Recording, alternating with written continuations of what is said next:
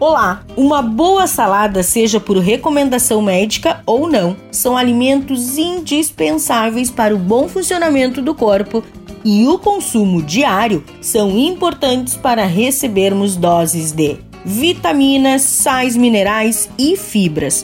Vou ensinar uma salada de maçã e couve-flor riquíssima. Anote aí: quatro batatas, duas cenouras, 100 gramas de vagem, duas xícaras de couve-flor, dois tomates maduros, meia cebola, três ovos cozidos, três maçãs, uma xícara mista de ervilha e milho, 100 gramas de azeitona verde, 100 gramas de uva passa, opcional, alface para decorar, suco de um limão, maionese de sua preferência, sal e pimenta a gosto.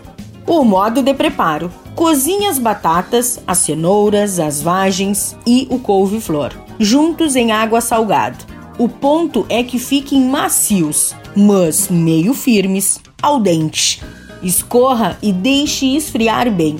Pique como desejar todos os outros ingredientes. Em uma travessa, misture tudo, decore com alface, tempere como quiser e regue com o suco de limão.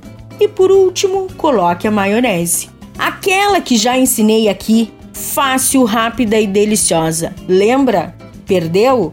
Acesse o blog do Cozinha Viva, está lá no portal Leovê.